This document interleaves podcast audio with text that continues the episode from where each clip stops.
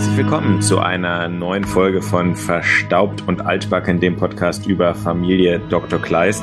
Wir sind bei Folge 43 ähm, angelangt und beim letzten Mal war der Titel ja etwas nichtssagend. Da, da war der Titel Mitten im Leben, was ja, glaube ich, einfach auf jede Folge zutrifft. Jetzt heißt die Folge nicht so einfach mit der Liebe. Das ähm, verspricht äh, spannende Konflikte. Und ich bin froh, Martin, dass ich dich wieder an meiner Seite habe, um die ganze Folge mit dir zu besprechen. Grüß dich, Martin. Grüß dich, Konstantin. Ja, die letzte Folge oder diese Folge war in der letzten Folge schon angedeutet worden mit folgenden Kriterien, die ich nochmal rausgeschrieben habe. Gewalt, Alkoholkonsum und sexuelle Inhalte. Wie wahr geworden ist das deiner Meinung nach in dieser Folge? Ich muss gerade, ich, ich, ich habe die Folge vor drei Tagen gesehen. Ähm, und jetzt muss ich sogar mal überlegen, wo kam denn die Gewalt vor? Ja, vielleicht im weitesten Sinne ganz am Ende, als äh, Marion da so verunglückt ist und Blut im Gesicht hat, weil sie irgendwie vom Auto angefahren wurde. Ja. Aber sonst, äh, ja, weiß ich nicht. Ja. Und Alkoholkonsum, ja, sie stoßen mal mit Rotwein an, das stimmt. Sexuelle Inhalte, es küssen sich auch mal zwei, ist wahr. Und eine ist schwanger, also da wurde zumindest davon gesprochen, dass man Sex hat. Das kann man schon mal ab zwölf machen, finde ich. Auf jeden Fall eine sehr enge Auslegung der ganzen oder eine sehr weite Auslegung der ganzen Begriffe. Ja. Ähm, äh, also ich sage mal so, ich würde jetzt meinem Kind, glaube ich, nicht verbieten, auch wenn es unter zwölf ist, das zu gucken, wenn es das gerne gucken möchte. Im Kino ist es ja oft so gewesen, ab, das war ja, glaube ich, diese Harry Potter-Regel, äh, die, äh, das ab zwölf bedeutet, dass zumindest im Kino Leute unter zwölf, ich glaube über sechs und unter zwölf, ähm, reingehen dürfen, wenn Eltern dabei sind. Das war, glaube ich, bei Harry Potter geändert worden, dieses, dieses Gesetz, weil Harry Potter, ich glaube, das war der zweite Teil, äh, ab zwölf freigegeben wurde, aber das, die Zielgruppe einfach komplett äh, unter zwölf war oder zumindest ja. eine, ein großer Teil dieser Zielgruppe. Und äh, dann hat man das geändert und hat gesagt, okay, wenn Eltern mit reingehen, dann können auch unter zwölfjährige einen Film ab zwölf sehen. Aber es gibt diese Regelung bei keiner anderen ähm, Freigabe. Dabei fände ich es eigentlich äh, äh, lustig, wenn äh, zum Beispiel die Regelung bestünde, dass äh, Leute zwischen 16 und 18 auch in Filme ab 18 gehen dürfen in Begleitung ihrer Eltern. das wäre, glaube ich, eine Regelung, von der nie Gebrauch gemacht werden würde. Ja. Ich kann mich erinnern, dass wir einmal, dass ich einmal mit meiner Mutter und unseren Nachbarn ähm, im Kino war oder ins Kino wollte und ich glaube, es war Emil und die Detektive und der war, boah, war der dann ab sechs und der Junge und der Nachbarsjunge war noch fünf. Oder ab zwölf und der Nachbarsjunge war sieben, ich weiß es nicht, aber dann konnten wir nicht rein. Wir durften wirklich, es wurde verboten. Und meine Mutter okay. meinte noch, aber ich bin ja dabei und ist ja alles gut. Nein, dürfen sie nicht. Dann so. war das vielleicht davor. Warte, ich gucke mal. Ja, ja. Ja, ja das, das war irgendwie davor. Und ähm, deswegen habe ich irgendwie, das hat uns so ein bisschen, hat einen das geprägt, dass man sozusagen, so wie andere das irgendwann haben, so mit Alkohol und Zigaretten kaufen, dass ich noch so dachte, krass, man muss es erstmal durch diese Filmkasse ähm, äh, schaffen. Ja. Das war dasselbe Jahr 2001, aber lustigerweise steht hier FSK 0. Hm. Der war also nicht 0. Hm. Bei Emil und die Detektive? Ja. Vielleicht dann wurde es auch jetzt nachträglich geändert oder so, aber dann war es aber, dann, dann war es ein anderer Film. Dann ja. es kann sein, dass es dann, da war es wahrscheinlich irgendwie so ein ähm, nee, da fällt mir auch ein, genau, es war ein anderer Film, aber ich weiß nicht mehr, welcher es war. Bei, ja. bei Emil und die Detektive sind wir nämlich früher rausgegangen, weil die Nachbarin äh, sich so gefürchtet hat. Ah, okay. Jetzt, ja, weil ähm, es war, ist natürlich auch so, dass die äh, Kino-Mitarbeiter das vielleicht nicht immer alles gleich wussten, ob die Regelungen geändert wurden und so weiter, aber mittlerweile ist es, glaube ich, sehr äh, sehr bekannt. Ich ja. war ja einmal der Volljährige, als äh, das war ein Tribute von Panem-Film. Da bin mhm. ich mit einer Freundin rein, ich wollte den eh sehen und die hat ihre kleine Schwester mitgebracht. Und da war es zwar okay, dass sie den Film sieht von der FSK her, aber wir haben eine späte Vorstellung genommen. Das heißt, sie brauchte einen Mutti-Zettel, um, ähm, um so lange äh, draußen bleiben zu dürfen. Und äh, ja. da war, die Schwester war, glaube ich, noch knapp unter 18, aber ich war schon über 18. Also das heißt, wir hatten einen über 18-Jährigen, eine knapp unter 18-Jährige, aber auch noch eine 15-Jährige oder so. Das heißt, die brauchte einen Multizettel und ich war dann der äh, der Erwachsene, der mit dabei war, um den Film zu sehen. Das war ganz lustig. äh, der, der, dieser Zettel durfte ja von allen über 18 ausgefüllt werden, oder? Oder wie war die Regelung? Ich glaube, der durfte halt von den Eltern ausgefüllt werden oder musste, aber es war dann eben klar, es gibt eine Aufsichtsperson, die dabei sein muss oder so. Ganz ja. sicher bin ich mir auch nicht mehr, ist eine Weile her. Okay, ja. Ja, wir haben ja noch was Zweites gemacht letzte Woche. Wir haben schon mal letzte Woche unseren Sushi Lushi Daman vergeben an Christian. Du musst jetzt noch nicht sagen, äh, ob es dabei geblieben ist oder nicht, aber eigentlich, also vielleicht so ein bisschen drumherum tanzen, ob es denn, ob es denn andere Kandidaten für dich auch gegeben hat in dieser Folge. Nein, die große Frage war nur, für was genau gibt man ihm das? Also mhm. das fand ich war jetzt die schwierige. Also er mhm. hat, er hat den ähm, äh, abgeräumt, so wie Bayern München manchmal Meisterschaften sich geholt hat mit 6 zu 0 Erfolg, also wo abgeräumt ohne Ende. Ähm, er hat fast jeder Satz, sein gesamter Auftritt dieses Mal war ja äh, äh, fast so ein, so ein Damen, aber ich habe ich hab später zwei Plätze daraus formuliert und ähm, daraus gemacht und, und mm, bin mal gespannt, ob du auf die gleichen kommst. Mhm. Ähm, also ich glaube, ich habe was ganz Schönes rausgesucht, was jetzt nicht das allererste ist, woran man denkt, wenn man an den ja, Auftritt von Christian in dieser Folge denkt. Sehr schön. Ja, dann wollen wir einfach mal einsteigen in die Folge 4 der vierten Staffel, die da heißt. Wie heißt sie, Konstantin? Ähm, immer, immer weiter im Leben mit der Liebe. Nein, sie heißt. Mitten im Leben Teil 2. mitten im Leben Teil 2, genau. Nicht so einfach mit der Liebe heißt die Folge.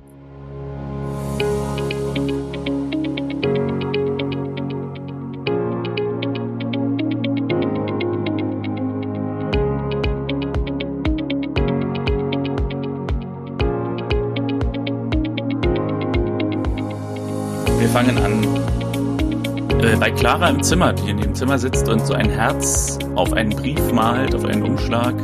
Und in dem Herz steht der Name Bruno. Und sie wird zum Frühstück gerufen, sagt zu Lisa, äh, als die ins Zimmer kommt, äh, dass sie keine Heimlichkeiten hat. Wo ich mir aufgeschrieben habe, es gab doch auch mal eine Folge, die Heimlichkeiten hieß, oder? Mm, ja, da gab es was, ja, das stimmt. Ich kann ja nochmal hier meine, meine, kurz meinen Ordner durchgucken. Heimlichkeiten, genau, Folge 6, Staffel 3 haben wir besprochen am 28.09.2023. Hm. Da war es noch wärmer. das stimmt. Das äh, weckt wieder die Erinnerung an den, an den schönen Herbst. Ja, genau. Ähm, genau, also äh, Lisa sagt irgendwas von wegen, du hast doch keine Heimlichkeiten und sie sagt nein, warum? Na, weil du rot wirst. Und am Frühstückstisch löchern die anderen Clara wegen irgendeinem Wandertag, weil Clara hat Wandertag und sagt, sie wird den ganzen Tag wegbleiben, aber eigentlich hat sie ja nur bis frühen Nachmittag Wandertag, also sie hat noch irgendwas anderes vor, ist die Frage der Familie. Tja, was könnte da los sein? Das hat bei mir so ein bisschen die Überlegung, wie, wie sehr man sich eigentlich, eigentlich äh, ungewöhnlich, dass sie das sozusagen erzählt, weil die Frage, wo genau geht es denn eigentlich hin und wie weit weg und keine Ahnung was, oder haben wir da irgendwas durcheinander gebracht, dann eigentlich so aufgerufen. Also die nehmen das hier so ein bisschen, finde ich, zur Kenntnis, wie schon eine, bei einer sehr erwachsenen Person. Ach, die macht schon ihr Ding. So. Ähm, ja. Wenn mir jemand sagen würde, wenn ich jemand sagen würde, hey, jetzt mal auf Potsdam bezogen, ihr macht jetzt einen Ausflug Park Saucy oder nee, ganz weit weg, dann würde ich äh, schon fragen, na, wo genau geht's denn hin und so. Und wann ja, vor allem, wenn die Frau oder das Mädchen zehn ist. ja, genau. Ja. Ähm, es ist generell so, dass ich das irgendwie bei dieser Serie, ich weiß nicht, ob das generell bei vielen deutschen Serien ist, aber es scheint mir hier sehr viel zu sein, dass einfach jeder sich immer in die Belange von anderen Leuten einmischt. Also das ist wirklich, ich meine, keine Ahnung, ich habe das noch nie so erlebt, dass man so sagt, na, Clara, was machst du denn heute? Bist du verliebt? Und so. Also irgendwie, keine Ahnung, vielleicht hatte ich da Glück im Leben. Wir sind in der Praxis von Christian und wir treffen auf Nora. Und Nora ist im, im Sprechzimmer und sagt, hat irgendein komisches, ja, ich weiß nicht, irgendein Wünschel, eine Wünschelroute oder irgendwas und mitten durch den Schreibtisch, sagt sie, fließt ein Strom, ein reißender Strom negativer Energie. Das ist das erste Mal seit Folge 309 und damit hatten wir sieben Episoden Ruhe. Aber es ist mal wieder Zeit für Noras Koffer. Wir packen unseren Nora-Koffer.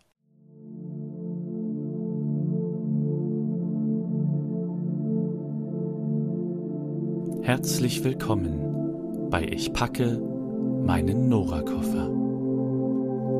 In dieser Rubrik sehen wir uns alles an, was die geliebte Sprechstundenhilfe Nora Mann an esoterischen Ratschlägen und unwissenschaftlichen Erkenntnissen für uns bereithält. Wenn du dich erinnerst, wir hatten viele schöne Dinge, die Nora uns über diese vier Staffeln gezeigt hat. Wir hatten Feng Shui.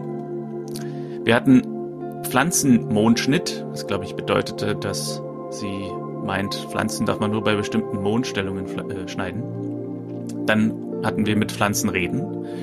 Wir hatten chinesische Tierkreiszeichen. Wir hatten das berühmte Wort tibetianisch oder tibetanisch, die Klangschale aus Tibet. Wir hatten einen Traumfänger, wir hatten Meditation, als sie morgens in der Praxis meditiert und Christian kommt herein. Sie wollte Patienten hypnotisieren, sie hat die Aura analysiert. Sie hat sofort nach Pauls Geburt ein Horoskop für ihn erstellt. Sie hat Christian geraten, sich die Haare nur bei Vollmond schneiden zu lassen. Sie hat Patienten geraten zu Handauflegen und Autosuggestion. Sie hat das Büro befreit von Elektrosmog. Sie hat taoistische Meditation ausprobiert, indem sie ihr Qi zum Fließen brachte. Sie hat die Kraft der Edelsteine entdeckt und heute einen Strom negative Energie durch den Schreibtisch. Vor einem Jahr habe ich ja die Station gemacht äh, im Rahmen meines Referendariats bei der Staatsanwaltschaft und es erinnert mich äh, gerade sehr daran, wie Anklagen verlesen werden äh, von, von Intensivtätern. Die, äh, also es hätte jetzt nicht gefehlt, sie hat das Haus in Brand gesetzt, sie hat äh, versucht, Christian umzubringen und so. Ähm, das kommt noch. ja, man ist da nicht sicher. Und es bleibt ja immer noch dieser schöne Satz, den du mal fest, der dir dann aufgefallen war, wo einmal ähm, irgendwas äh, sich bewahrheitet hatte von ihren Voraussagen, die sie getroffen hat und sie dann sagte, echt? Hätte ich jetzt gar nicht gedacht, dass es. Ah, ja, da war irgendwas. Ja, stimmt. Ich weiß gar nicht mehr, welche dieser Sachen das war. Das war irgendwas mit dem Aquarium, glaube ich, oder sowas. Ähm, ah ja, genau, sie hatte ein Aquarium. Weil man muss ja auch sagen, allein, aber die Liste ist zwar vollständig, aber sie basiert natürlich auch auf einer ähm, also auf, auf, auf, auf einer Einordnung und da hast du jetzt auch nicht alles eingeordnet. Ähm, also du warst schon freundlich zu ihr sozusagen. Du hast schon nicht alles. Ja, also ich habe nicht aufgeschrieben für Leute, die vielleicht jetzt das erste Mal zuhören. Ich habe nicht aufgeschrieben, wenn sie ein Aquarium aufstellt und sagt, es sorgt für gute Stimmung oder so. Ja. Das sind jetzt keine Sachen, sondern wirklich so Sachen, wo sie eben wirklich mit Esoterik meint. So wie hier in dieser Folge eigentlich. Hier ist ein Strom fließender äh, negativer Energie und jetzt müssen wir die Möbel umstellen, weil sonst äh, kann man hier gar nicht arbeiten. Obwohl niemand sich je beschwert hat, dass man da nicht arbeiten kann. Sondern sie mhm. entdeckt irgendwas, meint irgendwas zu entdecken, ähm, hat irgendeinen Verbesserungsvorschlag und Christian tut es ab und sagt, ey, das ist mir egal. So viel zu, ich packe meinen Nora-Koffer vielleicht das letzte Mal. Ist man ja nie so ganz sicher. Du hast ja irgendwann immer gesagt, Nora wird irgendwann besser. Aber ja, jetzt nach vielen Episoden Ruhe, nach sieben, um genau zu sein, kam die Rubrik doch mal wieder zurück. Hm. Äh, die erste Patientin wird aufgerufen und heißt Frau Merkel. Äh, die hat Schmerzen im unteren Rücken und ein Ultraschall äh, zeigt, dass man zunächst nichts Auffälliges erkennen kann, aber dann sieht Christian auf dem Ultraschall, dass sie schwanger ist. Man sieht nicht wirklich große Freude, also sie scheint sich nicht zu freuen, fragt, ob er sicher ist und Christian ist äh, völlig naiv. Also ähm, sie ist offensichtlich nicht besonders erfreut über diese Nachricht und so weiter und er gratuliert, gut, das ist noch im Rahmen, aber dann die Letz der letzte Satz der Szene ist, wie er so zu sich selbst, während er irgendwas aufschreibt, am Schreibtisch sagt, und da ist sie noch im Raum, ein Kind, Mensch, das ist doch wirklich toll. ja, und das wäre auch, wenn er nicht so, so wahnsinnig danach noch abgeräumt hätte, wäre das bei mir auch sehr Dahlmann-kandidatenmäßig gewesen, weil im Endeffekt, auch wenn eine Schwangerschaft für viele eine tolle Nachricht ist und mal viele auch Kinder haben wollen, ist es ja am Ende eine Diagnose, die für, mit dem Patienten wahnsinnig viel macht oder Patientinnen vor allem. Mhm. Und ähm, ich würde es mal Diagnose jetzt nennen, ich weiß nicht, ob das richtig ist, aber sozusagen, dass man da nicht mal fragt, wie ist das jetzt für Sie oder erstmal die Reaktion abwartet, ähm, sondern sofort sozusagen einfach, das ist ja nur, basiert ja nur auf dem, wie er es findet, ein Kind mhm. zu haben. Es ist mhm. ja null äh, reflektiert, also er achtet ja null darauf, was das bei ihr macht und das ist dann schon so ein bisschen, äh, also ja. ich habe auch gedacht, das hatte so ein bisschen äh, das war genauso unpassend wie, wie bei unserer alten Kollegin Frau Dahlmann, äh, als sie mit Freude berichtet hat, wann denn ihr Vater gestorben ist und wann ihr Mann und wann ihr Bruder. Äh, genauso unpassend war es hier, irgendwie die Geburt einfach als tolles Ereignis zur Kenntnis zu nehmen, ohne auf den Patienten zu achten. Dein Lieblings, deine Lieblingsszene höre ich daraus immer wieder von Frau Dahlmann. Ja, es ist legendär bei mir. immer wieder gerne reingeschnitten von mir in die Folgen. Meine Eltern, oh, die sind schon lange tot. Und mein Mann ist vor zwei Jahren gestorben, ein Unfall. Wir hatten gerade Zeit, um unser Leben zu genießen, da war es vorbei mit der schönen Zweisamkeit. An der Schule geht Clara zu einem Jungen, der mit Kopfhörern da sitzt. Ich hatte schon Angst, dass sie hingeht und ihm die Kopfhörer rausnimmt. Für mich einer der größten Übergriffe, die man im modernen Leben begehen kann. Aha. Zu einem anderen gehen und ihm die Kopfhörer rausnehmen. Mhm. Egal, was du hörst, ist es unwichtig. Hier bin ich. Ähm, so, sie lässt neben ihm einen Liebesbrief liegen und ähm, der Junge ruft irgendwie hinterher, du hast was vergessen, aber dann sieht er, dass es irgendwie eine Einladung ist, äh, abends was mit ihm zu machen. Und auf dem Wandertag gibt es eine sehr kuriose Szene, als derjenige, der den Kindern etwas zeigen soll, ihnen eine Geige zeigt mit einer eingebauten Trompete. ähm, das ist hier nur als Nebensache, ist aber so eine wunderbar seltsame Nebensache, dass man, dass das eigentlich fast die Hauptrolle in dieser Szene spielt, obwohl es um was ganz anderes geht. Also es sieht dann wirklich so aus, dass er auf der Geige, wo hinten so ein Metallmundstück ist, Trompete spielt. Es mhm. ist, man kann es nicht anders beschreiben. Worum es aber eigentlich geht in der Szene, ist, dass der Bruno, das, das ist der Junge, zu Clara geht und sagt, er kann heute Abend nicht. Und sie geht zu einer Freundin und sagt, Jungs sind blöd. Aber dann kommt Bruno zu ihr und sagt, äh, ich kann wirklich heute nicht, aber ich kann morgen. Und dann ist Claras Bild von der Männlichkeit wiederhergestellt, weil sie dann zu ihrer Freundin sagt, es gibt aber Ausnahmen. Das fand ich eine sehr süße Szene, muss ich sagen. Also da, ähm, das war irgendwie, glaube ich, keine ganz unrealistische Darstellung davon, wie das halt irgendwie in dem Alter so läuft. Mhm.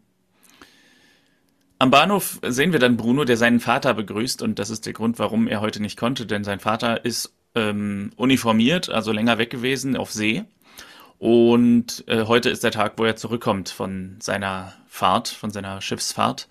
Und ja, es gibt ein großes Wiedersehen. Und wir sehen auch die Mutter von Bruno und Frau von diesem Vater. Und das ist unsere Frau Merkel, die Schwangere, ähm, hier habe ich mir schon aufgeschrieben, es ist allerdings ein Gedanke nicht von mir gewesen, sondern von meinem Mitgucker, möglicherweise Kind von einem anderen. also das ist der Konflikt, weil sie natürlich auch in der ersten Szene gesagt hat, wann ist denn, seit wann bin ich denn schwanger und so weiter. Und ähm, Christian sagte sowas wie acht Wochen. Und es wird etabliert, dass Bruno, der Vater, äh Quatsch, Hans, der Vater, jetzt monatelang weg war. Also offensichtlich kann er nicht der Vater sein. Hm. Wir sehen eine ganz kurze Szene, wie Loser, äh, Loser! Loser das ist doch ein schöner Versprecher. Lisa. Martin, was, äh, wie, wie, was hältst du von der Lisa? Also, Loser Kleist. ähm, Lisa und Michael Sandmann im Café knutschen. Und dann sehen wir, wie Johannes und Inge in der Innenstadt beim Einkaufen waren. Inge fragt, ob sie ihm was abnehmen soll. Und sie entscheiden sich spontan noch ein Eis zu essen und Kaffee zu trinken. Und sie gehen genau in das Café, wo Lisa mit Michael rumknutscht. Ähm, die beiden, die Knutschenden, entdecken die beiden anderen aber rechtzeitig und werden dadurch nicht entdeckt. Und als Lisa auf Inge und Johannes trifft beim Rausgehen, verwendet sie irgendeine Ausrede. Sie hat ihren Bus verpasst oder so und ist deswegen noch nicht in der Uni. Und Inge und Johannes setzen sich an den Tisch und dann erkennt Johannes aber Michael Sandmann, weil der ja sein Kardiologe ist und sie laden ihn ein, sich zu ihnen zu setzen und ja, es kommt ein kurzes Gespräch über Johannes Genesung. Inge sagt, Johannes verdankt Michael sehr viel und Michael wird eingeladen zur Gartenparty zu Inges 60. Geburtstag. Ähm, und hier gibt es einen ganz interessanten Satz, der ja ähm, der auf zwei Arten verstanden werden kann. Denn als Michael hört, dass Inge 60 sein soll oder werden soll, sagt er 60? Frau Kleist, das glaube ich Ihnen nicht. Aber er sagt ja nicht, Sie sehen jünger aus. Wir haben wirklich gescherzt, Sie sehen aus wie 80. Oder so. Ja, das, das, das war mir jetzt nicht aufgefallen, aber stimmt, hast du vollkommen recht. Aber ich muss gestehen, dass ich diese Art, äh, das fand ich so ein bisschen wohlfeil. Also irgendwie, weiß ich nicht, dass das, ähm, das hat so ein bisschen was von, ich will Schwiegermuttis Liebling sein und ähm, äh, mache ihr Komplimente bezüglich ihres Alters und mhm. ähm, irgendwie weiß nicht, ich fand das so ein bisschen zu, zu schleimerisch. Ja, Wir sehen Clara einen weiteren Liebesbrief schreiben und in der Küche freut sich Inge dann auf die Party und weil es Johannes wieder so gut geht, äh, Inge erzählt, dass sie Michael Sandmann eingeladen haben und vor Schreck fällt Lisa etwas herunter und sie geht raus und Marlene, Johannes, Christian und Inge stoßen auf die Party an. Also die Party fängt an, bevor sie anfängt, weil sie schon mal darauf anstoßen, dass es sie gibt. Und Lisa telefoniert mit Michael und wird dabei von Clara belauscht und die gibt es ihr jetzt hier heiß aufs Butterbrot zurück. Na, Heimlichkeiten? Wieso? Na, weil du rot wirst. also, sie gibt es ihr genauso zurück, wie vorher Lisa es von Clara bekommen hat. Und Clara hat gebacken für Bruno, hat Kekse gebacken. Und hier habe ich mir nur aufgeschrieben, nichts über das Gespräch der Erwachsenen, aber die Erwachsenen tuscheln wie die Erstklässler hier, das Clara gebacken hat für einen eventuell Verehrer oder Verehrten. Ich bin ja sehr froh, muss ich sagen, mit diesem Rotwerden. Das ist, glaube ich, wirklich sehr unangenehm, wenn man das so äh, hat als so ganz deutliches körperliches Merkmal von Aufregung oder von, von sich ertappt fühlen oder sowas. Hm. Ich glaube, dagegen kann man auch wenig machen. Ich weiß gar nicht. Ich hatte das ab und zu mal, aber das hat, war dann, hatte dann eher mit, ja, keine Ahnung, irgendwelchen Schulsachen zu tun oder so. Ja, okay. Bruno und sein Vater schauen Bilder an von seiner Reise, von seiner Schiffsfahrt. Und Hans, so heißt der Vater, hat seiner Frau ein Kimono aus, Os also er sagt Osaka, äh, ich glaube ganz richtig japanisch heißt es Osaka, mitgebracht. Und äh, sie bedankt sich, hoffentlich passt er, sagt er. Und ich habe mir aufgeschrieben, ja, er passt, Komma, noch. also, äh, ja, sie wird herauswachsen aus diesem Kimono. In der Praxis hat Nora die Praxis umgeräumt wegen irgendeiner Wasserader, von der sie redet. Und Christian sagt, ja, fassen Sie mal bitte mit an, ich will alles wieder zurückräumen. Und er möchte Frau Merkel nochmal sehen, nach dem Blick auf ähm, ein paar Laborwerte. Hat er noch ein paar Nachuntersuchungen zu machen, hat vorher aber noch einen Hausbesuch und Nora soll versuchen, sie anzurufen. Und in der Innenstadt laufen Frau und Herr Merkel äh, herum und er ist eine Bratwurst und sie steht vor einem Babygeschäft. Und er sieht, dass sie vor dem Babygeschäft steht und sagt, da kriegt man wieder Lust, oder? Und sie sagt auch eine komische Antwort, so sind die Frauen eben. und ein wunderbar, also ich weiß nicht, der Moment war, glaube ich, nicht mit Absicht, aber er dreht sich so zu ihr, während sie also offensichtlich darüber redet, dass sie vielleicht daran denkt, noch mal ein Kind zu kriegen. Und er sagt so mit Bratwurststückchen im Mundwinkel, ja, also an mir soll es nicht liegen. da kriegt man doch direkt Lust. ja. ja, und sie treffen zufällig auf Christian und der fragt äh, sie, also der fragt Marion, ob Nora sie erreicht hat. Und sie sagt nein. Und er meint, ja, da waren ein paar Laborwerte nicht so gut und er möchte sie nochmal sehen. Und als dann Hans fragt, ach, hoffentlich nichts Ernstes, oder?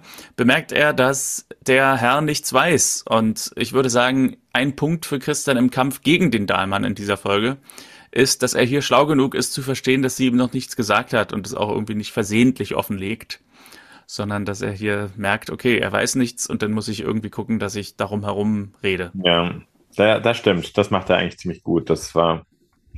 Im Schwimmbad oder Freibad ähm, sind Bruno und Clara und Clara gibt ihm die Kekse, meint, die haben besondere Kräfte, denn jeder Keks ist ein Wunsch und ähm, Bruno soll sich was wünschen und das geht dann in Erfüllung durch den Verzehr des Kekses. Und Bruno wünscht sich eine längere Fahrt mit seinem Vater auf dem Schiff. In der Praxis ist dann Christian wieder bei der Untersuchung von Marion und sagt, alles ist in Ordnung, alles sieht gut aus. Und sie erzählt Christian, dass sie noch nichts erzählt hat. Ihr Mann fährt zur See, ist Kapitän auf einem Containerschiff und manchmal viele Wochen im Jahr unterwegs und das Kind ist nicht von ihm. Ähm, und wenn sie ihm erzählt, dass das Kind nicht von ihm ist, dann wird er sie verlassen, ist sie überzeugt. Ähm, und auch ihren gemeinsamen Sohn. Sie will das Kind aber auf jeden Fall haben und fragt nach Hilfe, fragt Christian, ob er helfen kann. Wenn, also ihr Plan ist, dass das Kind geboren werden könnte, wenn der Mann gerade wieder sechs Monate auf See ist, als eine Art Frühchen. Und dann könnte sie behaupten, dass das Kind von ihm ist, während er kurz da war, es ist gezeugt worden und ja, ist dann geboren worden, während er nicht da ist. Ja, ein, ein, ein Dahlmann-artiger Plan, ne? Also, ähm, ich, also es ist ja, es ist ja wirklich ein, ein Spiel mit der Lüge, wird ja später auch noch so thematisiert. Und ich meine, was ich immer denke, es sind ja so Unwägbarkeiten, wo man ja auch gar nicht weiß, wie zum Beispiel sich das Kind optisch entwickelt und ob man da irgendeine Ähnlichkeit zu jemandem erkennt, wo man dann irgendwann so denkt, warte mal, irgendwie sieht mir das Kind ja gar nicht ähnlich oder sowas. Also es ist ja an so vielen Stellen irgendwie auch so offen und man lügt ja auch das Kind total an. Mhm. Ähm, also, naja, der Plan äh, scheint mir auf jeden Fall nicht, nicht ganz ausgereift. Nicht ganz wasserdicht. Ja, genau. Ähm, auf jeden Fall sagt sie, sie ist überzeugt, dass er sich scheiden lässt, wenn sie es ihm sagt. Und Christian fragt sie, wie sie sich das vorstellt. Denn selbst wenn es gelingen würde, dann müsste sie ihren Mann ein Leben lang anlügen und er glaubt nicht, dass sie so glücklich werden wird. Aber dann kommen wir zu besseren Zeiten, denn die Gartenparty steht an, abends an der Villa Kleist. Nora und Valerie werden von Christian vorgestellt. Valerie hat hier nur einen ganz kurzen Auftritt. Und der Bürgermeister hat keine Zeit. Der hat irgendeine Sitzung im Rathaus. Der Bürgermeister ist ja der Mann von Valerie. Michael geht zu Lisa und sie scherzen, indem sie sich äh, vorstellen oder indem sie sich siezen und sich die Hand geben. Und Johannes und Inge sind in Sicht und Hörweite und sie trinken zu viert einen Sekt oder Champagner, wer weiß. Und Michael will Inge kurz zum Tanzen entführen, aber dann ist Mitternacht und Johannes stimmt das Geburtstagslied an und alle singen mit und alle gratulieren ihr. Und wesentlich später werden alle verabschiedet äh, und Christian fragt, wo ist denn eigentlich Lisa? Und Johannes hat sie irgendwann zuletzt mal gesehen und deutet irgendwie in die Richtung, wo er sie gesehen hat. Und Christian geht in diese Richtung und sieht dann, wie Lisa und Michael im Auto sitzen und sich wie wild küssen. Und dann kriegt er wieder diesen fahrigen Christian-Blick ähm, und dreht sich um und geht wütend davon. Dann dachte ich, die nächste Szene spielt am nächsten Morgen, aber das ist immer noch der gleiche Abend. Äh, dann ist er mit Marlene in der Küche und Marlene fragt, ob er sich getäuscht haben könnte, aber Christian meint, er erkennt seine eigene Tochter. Marlene sagt, Lisa ist eine junge, hübsche Frau, sie ist neugierig und Dr. Sandmann ist interessant. Und Christian erwidert, ja, aber er ist in meinem Alter. Dies führte zu einer kurzen Debatte unsererseits, ob das denn stimmt. Und tatsächlich ähm, ist es so, dass äh, der Schauspieler von Michael äh, nur vier Jahre jünger ist als der Schauspieler von Christian. Also tatsächlich, mhm, sind tatsächlich okay. ungefähr im gleichen Alter. Marlene erwidert, das ist doch nur eine Laune und morgen hat sie ihn vergessen. Und Christian stellt sich vor, dass sie mit ihm nach Hause fährt. Aber während er sich das vorstellt, wird das Gespräch unterbrochen mit Inge und Johannes, die lachend hereinkommen und die letzten Gäste weggebracht haben.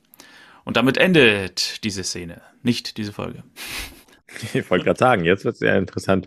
Ähm, ja, äh, ähm, ja, okay, ich, ich, nee, ich muss, ich sag was dazu, aber erst lieber gleich. Ähm. Okay. Marion und Hans kommen guter Laune nach Hause äh, und versuchen den Jungen nicht zu wecken. Es ist so immer, also auch die gleiche Nacht, das spielt irgendwie parallel. Sie arbeitet weiter an ihrem Zeitplan. Also sie muss jetzt ja mit ihrem Mann schlafen, damit sie dann behaupten kann, dass das Kind, was da in dieser Nacht entstanden ist, dann äh, sechs Monate später geboren wird, dass das dann von Hans ist. Und am nächsten Morgen wachen sie ganz verliebt auf und Hans sagt neulich da an der Boutique, an dem Babyladen, hat er es ernst gemeint. Er kann sich vorstellen, noch ein Kind zu haben, hat in letzter Zeit oft darüber nachgedacht. Und Bruno wird sich sicher auch freuen. Und sie will was sagen. Aber äh, stattdessen kommt Bruno herein mit einem ganzen Tablett an Frühstück, wo er so Früchte hingelegt hat und zwei Kaffeetassen und also es ist wirklich perfekt inszeniert äh, erstaunlich für, für einen Achtjährigen oder so, dass er hier so ein perfektes Frühstück zaubert. Und Hans schlägt vor, Bruno doch mal als Schiffskoch auf eine seiner Schifffahrten mitzunehmen. Und das findet Bruno natürlich ganz toll. Und das Gespräch, man hat so den Eindruck, ähm, Marion wollte Hans hier gerne sagen, was passiert ist. Das Gespräch findet aber nicht statt. Wenn es ähm, immer diese Szene, die gibt's ja ab und zu mal bei, bei ähm, der Familie Dr. Kleist auch, dass irgendwie da ein Kind versucht für die Eltern, ähm, die irgendwie mit einem Tablett oder so, also mit einem Frühstück am Bett zu überraschen. Ich muss immer daran denken, bei diesen Szenen, dass es mal, dass ich mal eine Kindersendung gehört habe, in der jemand das auch wollte, ein kleines Kind für die Erwachsenen. Und dann hat er gesagt, also er hat alles hinbekommen, auch das mit dem Kaffee meinte er, das ist ja super einfach. Nur das mit dem Toasten hat er nicht hinbekommen. Und das fand ich damals so unlogisch, dass sich das irgendwie in mein Gehirn eingebrannt hat, wie man denn äh, Kaffee leicht machen kann, aber am Toast machen scheitern kann. Also das Toasten an sich Das ist doch äh, an Einfachheit ja. nicht zu überbieten. Wenn man also. einen Toaster hat, wenn man keinen hat, dann ist es schwierig, aber. ja, ja, das stimmt. Aber. Ja, ja ich, ich muss ihr dran denken an die Folge jetzt, war das die letzte oder die vorletzte? Ich glaube, die vorletzte, mit dieser ähm, Großmutter, die irgendwas am Herzen hat und die dann irgendwie sagt, kannst du Frühstück machen? Und das Kind ist total begeistert, will Frühstück machen und nach einer Sekunde verbrennt sie sich die Hand mit kochendem Wasser. Ja, ja. Und hier ja. ist es so, ja, das Kind hat jetzt einfach mal von selbst ein komplettes Bankett von Frühstück auf die Reihe gekriegt. Also das ja. war so ein bisschen zwei Gegensätze, die vielleicht beide zu extrem waren. Naja, und bei Clara war das ja dann eine blutige Angelegenheit, so wirkt es ja zumindest, als sie irgendwie den Smoothie Maker oder irgendwie sowas oh, ja. äh, in, ja. Äh, aktiviert hat, ohne den vorher abzudichten, sozusagen Stimmt, zu machen, Erdbeersaft. abzudeckeln. Erdbeersaft, genau. Ja. Äh, und dann war ja auch die ganze Küche irgendwie äh, rot verschmiert. Ja, genau, das, das Carrie-Zitat. Genau. Bist du müde? Ja, es ist jetzt, Entschuldigung, ich sage den dazu mal. Genau.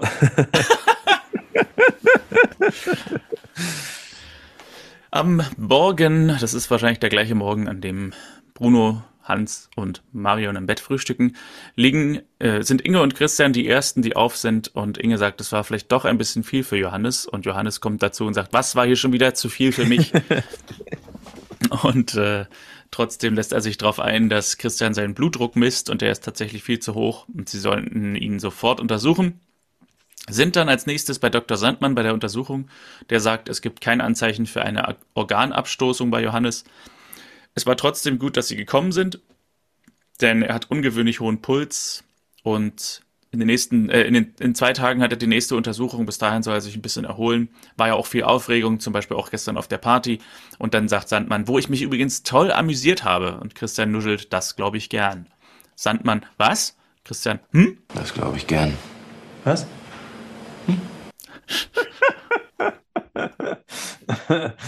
äh, ja, wo man sich fragt, ähm, ist das sozusagen ähm, geplant gewesen, dieses Was? Äh, also wollte er dann auch nicht so weiter darauf eingehen oder äh, also beide weichen ja dem Konflikt irgendwie oder zumindest Christian weicht ja dem Konflikt dann doch irgendwie aus und belässt es bei diesem, bei diesem Kommentar. Mhm. Ähm, äh, äh, ob Michael bewusst ist, was sozusagen diese Situation, äh, also ich hätte gar nicht gedacht, dass, dass, dass, äh, äh, dass Michael das jetzt auch so sagt, ähm, weil er doch auch so ein bisschen Sorge hat, glaube ich, vor mhm. Christian. Du meinst, dass er sagt, dass er sich toll amüsiert hat? Ja, irgendwie hatte ich damit nicht gerechnet. Also was will er damit? Also es ist so ein bisschen eigentlich eine seltsame Aussage, nach, nachdem er da so rumgeknutscht hat. Ich habe mich da toll amüsiert. Ich habe mich toll amüsiert. Ihre Tochter küsst sehr gut. ja, genau. Also ja, aber gut, soll er sagen. Er ist ja anscheinend äh, glückstrunken. Es ist eine Szene der Andeutungen. Genau. Bruno, Hans und Marion sind auf einem Aussichtsturm und Hans sagt, er fühlt sich wie auf einem Schiff und spielt mit Bruno so ein bisschen Schiff. Und in einem ruhigen Moment antwortet Marion auf die Kinderfrage, sie möchte noch warten mit dem Kind. Sie hat viel zu tun, die nächste Zeit wird etwas chaotisch. Und dann wird ihr aber etwas übel dort oben und sagt, sie geht wieder runter. Christian kommt nach Hause an den Esstisch und Marlene sagt, Lisa ist noch zum Lernen bei einer ähm, Kommilitonin, hier habe ich immer Mitstudentin geschrieben, weil ich Kommilitonin nicht schreiben kann. Keine Ahnung, wie man dieses Wort schreibt. Mm. Also, ich glaube, Kommi oder Komme, Kommi, die Tonin.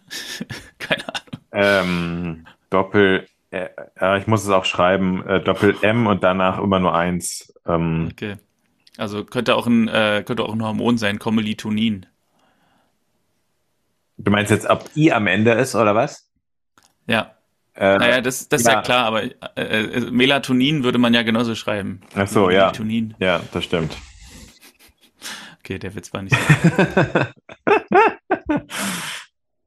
äh, Lisa kommt herein. Äh, äh, ach so, genau. Äh, Marlene sagt, Lisa ist zum Lernen bei einer Mitstudentin und Christian hat so einen Blick von wegen, mhm, ich weiß, wo sie ist. Und Lisa kommt doch herein und Inge meint, sie strahlt ja so. Und Christian kommentiert, das kommt bestimmt vom vielen Lernen. und die äh, und enthüllt, die Kommilitonin ist in Wahrheit Dr. Sandmann. und äh, und Inge fragt, was mit den beiden los ist und Lisa wüsste nicht, was äh, die Runde ihr, ihre Beziehung zu Dr. Sandmann angeht und Christian sagt, sie ist einfach dabei, sich in den Falschen zu verlieben. Und das sagt er auch wirklich so. Also er sagt nicht du, sondern er sagt zu mhm. Inge, sie ist dabei, sich in den Falschen zu verlieben, redet also so, als wäre sie gar nicht da. Und Lisa sagt, sie kann selbst auf sich aufpassen. Und Christian sagt, Herr Dr. Sandmann ist jedes Wochenende mit einer anderen zusammen und jetzt bist halt du dran. Und am Ende, ähm, und am Ende kommt es noch so weit, dass du dein Studium vernachlässigst. was für ein, was für ein Bruch. Ähm, und Lisa fragt, äh, hörst du dir eigentlich selber zu? Er interessiert sich mehr für, für mein Studium als du und er hilft mir dabei. Und ja, geht etwas wütend und traurig ab. Und Johannes versteht nicht, warum Christian sich so aufregt.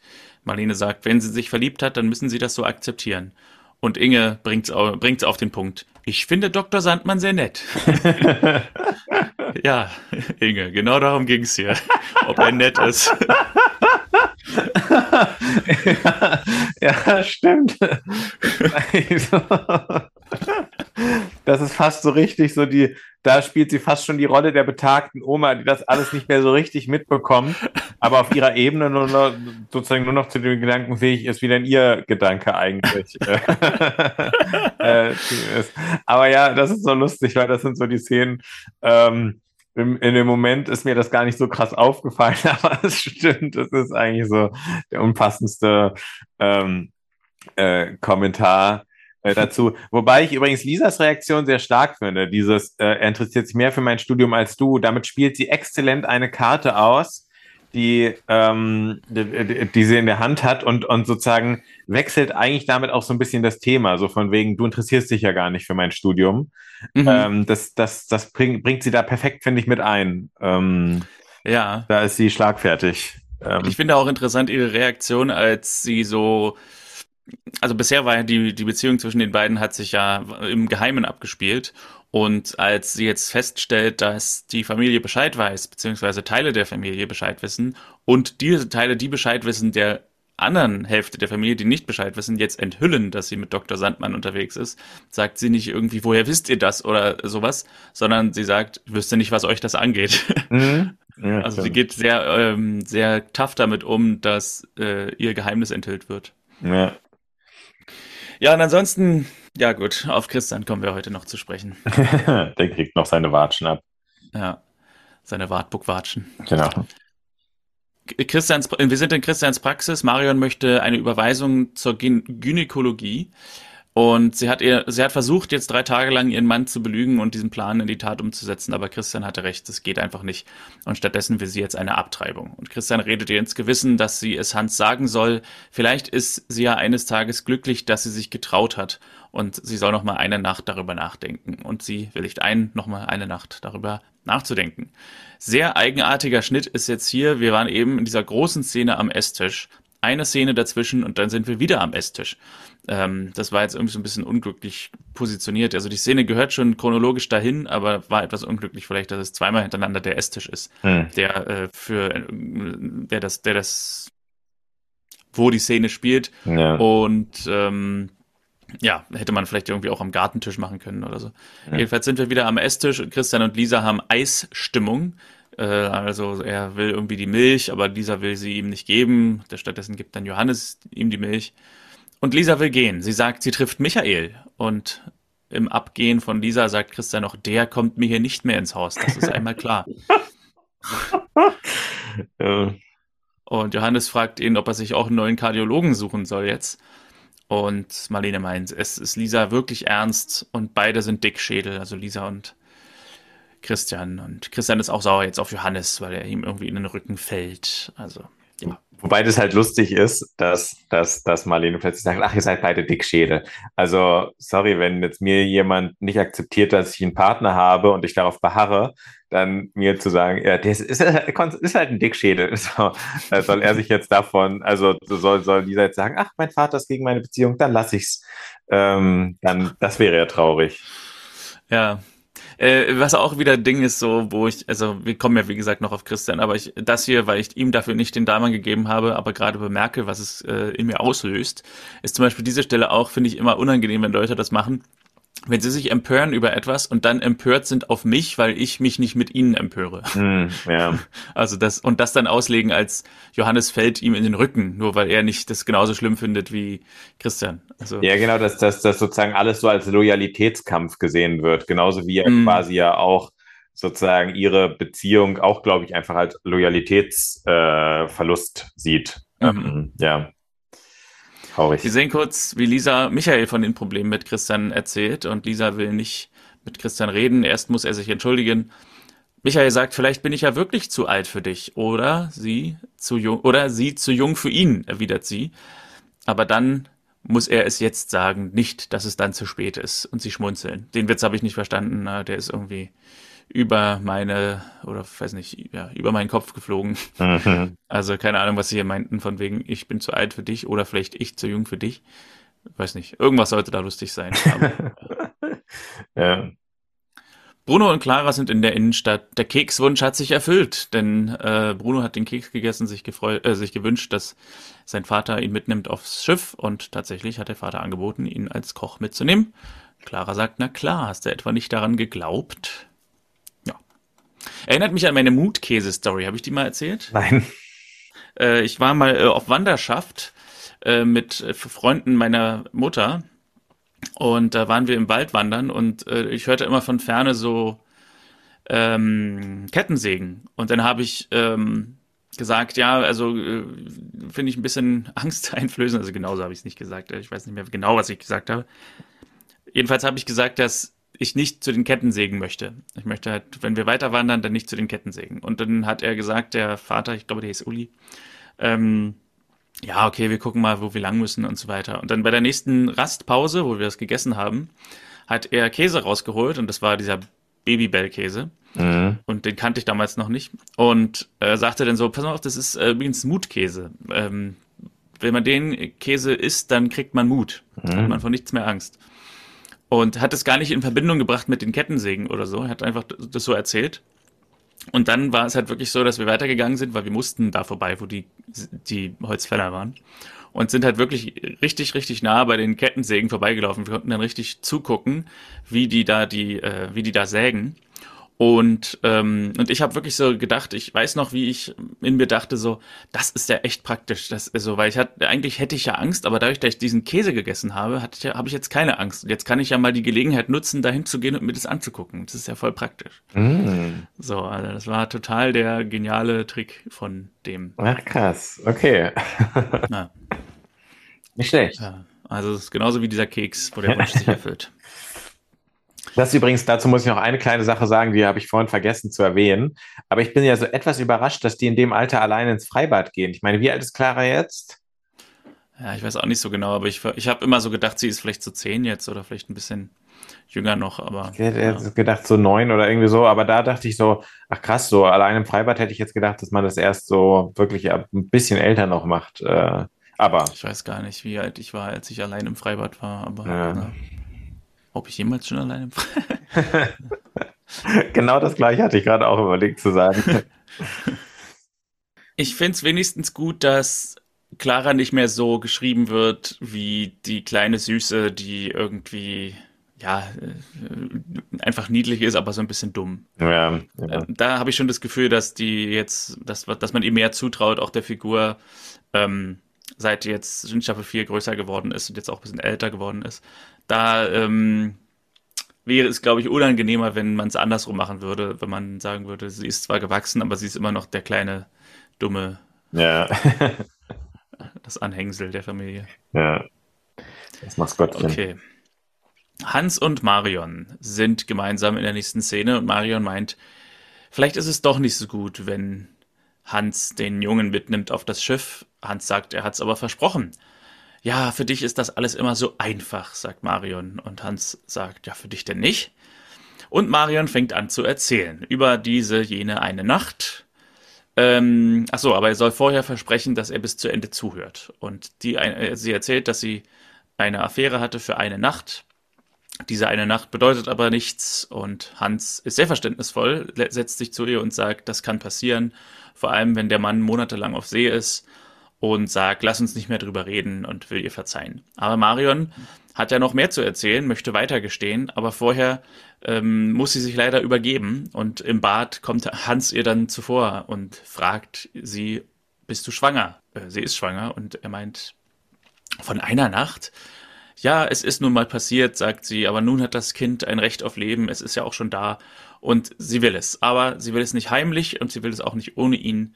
Aber Hans ist da nicht ganz so verständnisvoll wie bei der anderen Sache, denn er sagt, er will sich trennen und warum macht sie denn alles kaputt? und geht. Eigentlich, wie gesagt, ein schöner Moment, weil er sagt so, ja, das kann passieren, aber die Wandlung kommt sehr abrupt. Ja, ja. Ich hätte es schöner gefunden, wenn er irgendwie gesagt hätte, ähm, ich, ich gehe jetzt mal, ich brauche einen Moment, ich kann gerade nicht reden, ich kann dich gerade nicht sehen oder so. Ich bin sauer, aber äh, ich, nicht sofort, ich gehe jetzt und ich will mich trennen und du machst alles kaputt. Das ist irgendwie so karikaturesk. Ja, ich finde es ja auch krass, danach wird ja auch die, der Sohn direkt eingebunden, ähm, weil, ich weiß nicht, er kommt ja dann nach Hause, der Sohn Bruno, ne? Mhm. Und dann, wie ist es, fragt er oder sowas, wollt ihr euch trennen oder sowas? Und die Mutter sofort, ja. Oder irgendwie sowas. Da passiert, ich, ich habe es nicht mehr genau im Kopf, den Dialog, aber wo ich auch denke, da kann man ja erst, ach, wir streiten gerade nur oder sowas. Also, äh, ja. Ja, ist mir gar nicht mehr so im Sinn, ja. Okay. Hm. Abends an der Villa sieht Christian Lisa am Tisch sitzen und spricht sie von hinten an, aber Lisa scheint ihn zu ignorieren. Äh, Christian hat einen tollen Gesprächseinstieg, als er sagt, schöner Abend, oder? Aber auch das wird von ihr ignoriert. Und dann sehen wir, sie hat Kopfhörer auf. Na. Ah. Der Klassiker. Tja, da hätte ich ja einfach gesagt, nehmen Sie doch raus. Das ist doch überhaupt gar kein Problem, anderen Leuten genau. Kopfhörer rauszunehmen. ähm, ja, und sie erschreckt sich, weil er eben von hinten angelaufen kommt und dann fragt er, darf ich mich setzen? Und er darf. Christian sagt, dass Marlene gesagt hat, dass Lisa und er sich sehr ähnlich sind und sehr stur. Lisa sagt ähnlich zu sein, da hat sie nichts gegen, außer wenn du was dagegen hast, wie ich mein eigenes Leben führe. Und Christian sagt, er hat überreagiert und es tut ihm leid. Lisa nimmt die Entschuldigung an, sie geben sich die Hand. Christian sagt, er kann es einfach nicht ertragen, wenn sie unglücklich ist. Und sie sagt, fängst du schon wieder an? Ja, ich mach mir halt Sorgen. Papa. und Christian sagt, gut, dann muss ich halt schweigen. Und Lisa, gut, dann schweig auch. und sie schmunzeln. Ja, genau, die allerletzte Geste ist dann doch eine von, von Übereinkunft, aber an sich ist das durchaus auch ein von nicht gerade wirklich von Vergebung geprägtes Gespräch, so, ne? also der ganze Form. Als nächstes sind wir in der Klinik bei dem Termin, den Johannes dann bei Michael Sandmann hat mit der Herzuntersuchung und Christian holt Johannes ab und er trifft zufällig auf Michael und Michael spricht ihn an und meint, es ist ernst mit Lisa, es ist ihm ernst Christian sagt, das rate ich Ihnen auch. Äh, Michael fragt, was haben Sie denn eigentlich gegen mich? Und Christian hat eine etwas eigenartige Antwort. Er sagt, er hatte irgendwie immer die Hoffnung, dass Lisa mit einem hübschen, jungen Mann irgendwann mal nach Hause kommt und ihn dann zum glücklichsten Großvater der Welt macht. Und sonst habe ich nichts gegen dich. ja, wo sich so ein bisschen äh, die Frage stellt, wo ist dann genau das Problem, ne? Genau, also er ist nicht, er ist ihm nicht hübsch und nicht jung genug anscheinend. Ja. ich, hab, ich hatte immer Hoffnung auf einen hübschen jungen Mann. Jetzt habe ich dich. Ja. Michael erwidert, Christian ist einfach nur eifersüchtig und hat Angst, dass er in Lisas Leben nicht mehr die Hauptrolle spielt und verlässt lächelnd den Raum. Und als Michael weg ist, meint Johannes, er hat vollkommen recht. Ähm, Christian meint, er wird sich doch als Vater noch Gedanken machen dürfen. Ähm, ja, macht dir doch lieber Gedanken darüber, ob die beiden vielleicht wirklich glücklich miteinander werden könnten. Und ab dieser Stelle, also bis hierhin, ist der Konflikt ja wirklich relativ intensiv, dramatisch, real. Mhm. Alles, was danach kommt, ist auf einmal völlig albern. Wir werden es gleich, wir werden, wir werden darauf gleich eingehen. Aber bis hierhin war es ja wirklich was, was nicht zu lösen schien. Also Michael und Christian kommen nicht miteinander klar. Äh, Lisa und Christian können sich zumindest in dieser Hinsicht versöhnen, dass sie sagen, sie sprechen nicht mehr darüber, was ja aber eigentlich keine Lösung des Konflikts ist. Ähm, also bis hierhin schien alles völlig unvereinbar miteinander zu sein. Mhm. Mal gucken, wie es jetzt weitergeht, sage ich mal nur. Erstmal sehen wir Christian, der zu Clara ins Zimmer äh, geht und Bruno trifft. Und Christian sagt, ach ja, ich kenne ja deine Eltern, wie geht's ihnen denn? Und Bruno wird sehr traurig und sagt, ja, sie wollen sich scheiden lassen, sie haben darüber gesprochen. Christian sagt, manchmal meinen Eltern sowas aber gar nicht. Und Clara sagt, wenn er traurig ist, dann kann er immer zu ihr kommen. Später in der Nacht macht Christian sich Vorwürfe wegen der Scheidung der beiden Eltern, weil er der Meinung ist, er hat vielleicht den falschen Ratschlag gegeben. Marlene meint, er hat genau den richtigen Rat gegeben, aber Christian sagt, es ist auch nicht weise, immer alles zu erzählen. Würdest du mir erzählen, wenn du eine Affäre hättest? fragt Marlene. Fragt äh, Christian. Und Marlene hat eine interessante Antwort. Kommt drauf an, wie ernst es ist. sie hat kein Bedürfnis, eine Affäre anzufangen. Äh, sie liebt ihn. Und du? Und er sagt, ich würde es gar nicht so weit kommen lassen. Also die, das war ein interessanter Moment, weil ähm, äh, sie da plötzlich auf einmal so, so wortkarg kurz war oder so, so still und man so, so auf einmal dachte, kommt, also da hätte ich, habe ich kurz gedacht, krass, kommt es jetzt dazu, dass die auch irgendwas gesteht?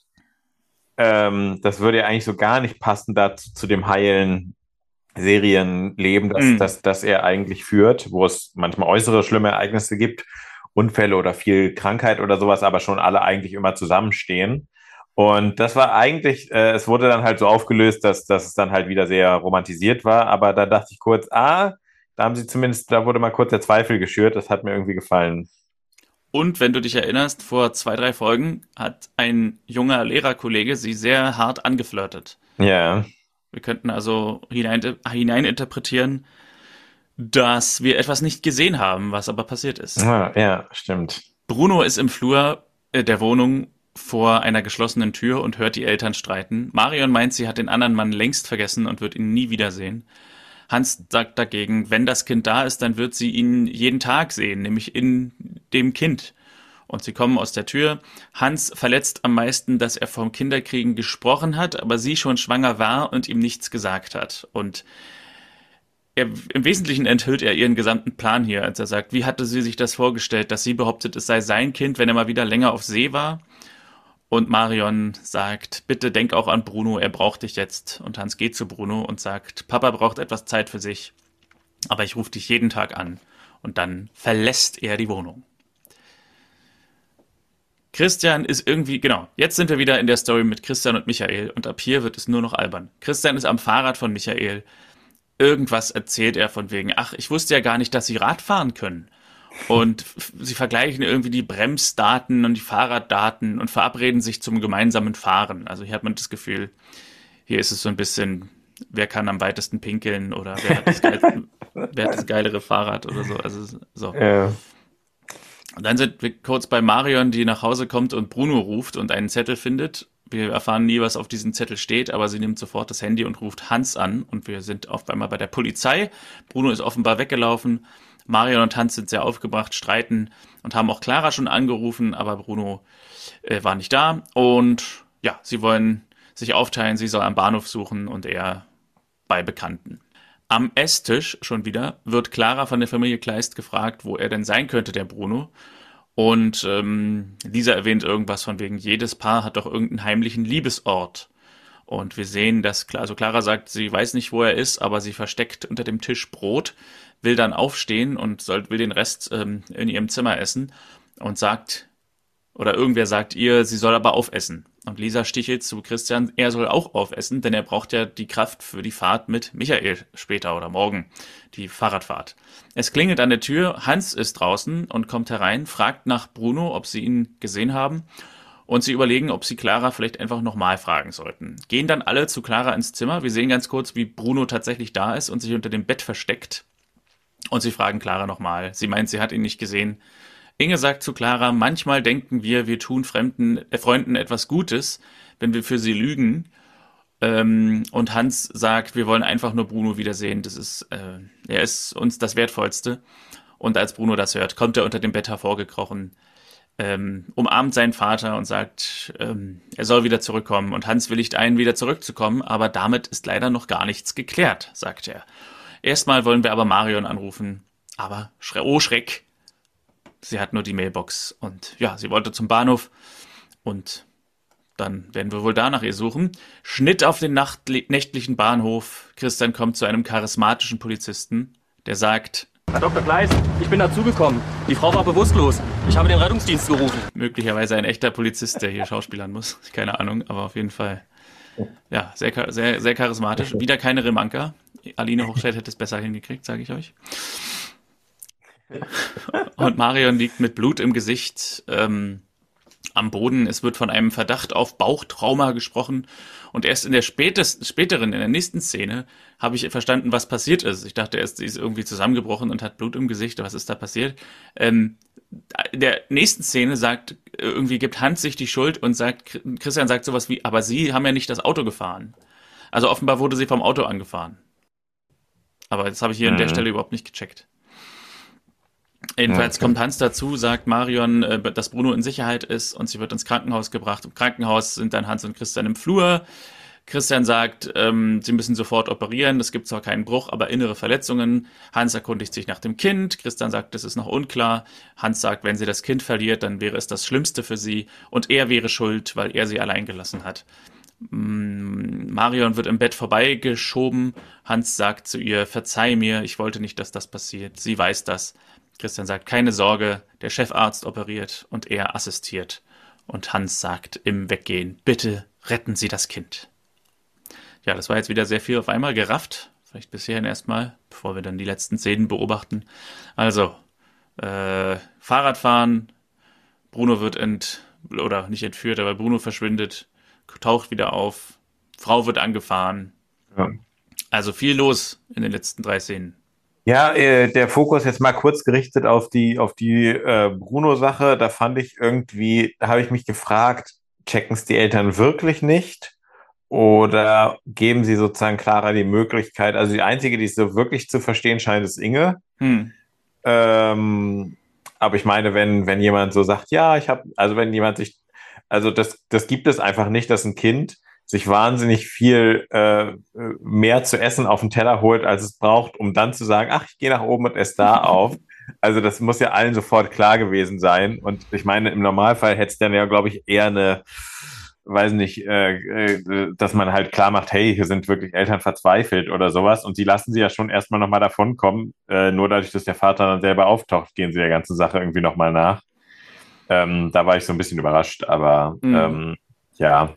Ich ähm, fand ganz schon. witzig, dass beide Kinder sehr freundlich wieder empfangen wurden, nachdem sie gelogen hatten und so, weil ähm, die, die, klassische Reaktion ist ja wahrscheinlich die, dass man irgendwie so sagt, Mensch, warum hast du gelogen oder Mensch, warum machst du das? Aber das ist hier mit keinem Satz gefallen, mhm. also äh, ja. war zumindest sehr wohlwollend. Das stimmt. Ja, und ansonsten war natürlich ganz interessant, dass an dieser Stelle äh, die Folge so ein bisschen am Scheideweg steht, was diese, diese Baby-Storyline angeht. Denn äh, das wäre natürlich auch wieder ein sehr leichter Ausweg gewesen, wenn man jetzt hier einfach gesagt hätte, okay, dann hat sie das Kind verloren, im Grunde so ähnlich wie damals bei der äh, Schwang äh, Schwangerschaft von Piwis Freundin. Man will nicht, dass das Kind kommt, aber man will es auch nicht abtreiben. Naja, dann hat sie eben einen Unfall und verliert es. So. Äh, mm. Das wäre zumindest, ein, wie gesagt, ein sehr leichter Ausweg gewesen. Und ja. interessant ist, dass Hans eben jetzt hier durch die Verletzung oder durch die Lebensgefahr, in der das Kind schwebt und auch die Frau schwebt, dann so ein bisschen seinen inneren Wandel vollzieht und sagt, ja, sie müssen das Kind retten und so. Mhm. Was für ein Glück für alle. Wäre sie nicht vom Auto angefahren worden, dann wäre es nicht so gut ausgegangen. Ja. Zeitsprung. Marion wacht auf im Krankenhaus. Bruno und Hans sind sehr froh. Christian kommt dazu. Ähm, sie fühlt sich geht so, habe ich mir geschrieben. Sie werden gesund und auch das Baby wird gesund zur Welt kommen. Und Bruno wusste noch gar nichts von dem Baby, aber freut sich auf die, äh, die Schwester. Wird es denn eine Schwester? Das kann man noch nicht sagen, sagt Hans. Aber wir schaffen das. Und als Marion hört, dass er sagt, wir schaffen das, sagt sie, äh, oder ist sie ganz gerührt und Christian muss los. Hans wird versuchen, ein guter Vater zu sein, sagt er. Sie dankt ihm und sagt, Sie müssen mir was versprechen. Nicht Sie, ihr müsst mir was versprechen, nämlich nie wieder wegzulaufen. Ja, und diese Familie wird glücklich in ihr weiteres Leben entlassen aus der Serie Familie Dr. Kleist. Sie ist geheilt.